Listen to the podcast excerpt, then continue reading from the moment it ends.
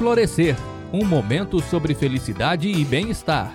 Uma produção do Tribunal Regional do Trabalho de Mato Grosso.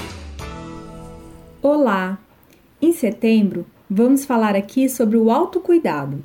E hoje vou falar sobre o autocuidado emocional.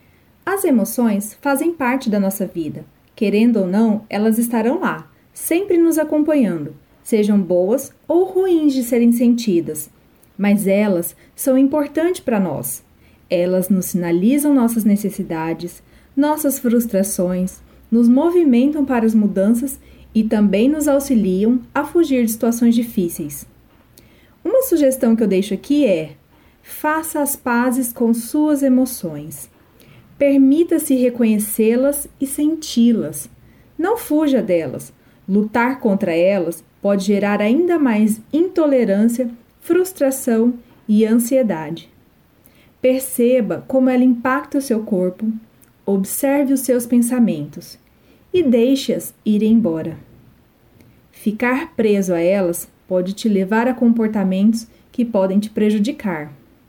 Existem estratégias adaptativas que podem auxiliar a lidar melhor com as emoções. Entre elas, temos os exercícios de relaxamento, os exercícios físicos, os exercícios de atenção plena. E você também pode buscar apoio. Você não precisa dar conta de tudo sozinho. O psicólogo é um profissional habilitado para te ajudar. Eu sou Letícia Borges, do TRT de Mato Grosso, e até a próxima. Florescer um momento sobre felicidade e bem-estar. Uma produção do Tribunal Regional do Trabalho de Mato Grosso.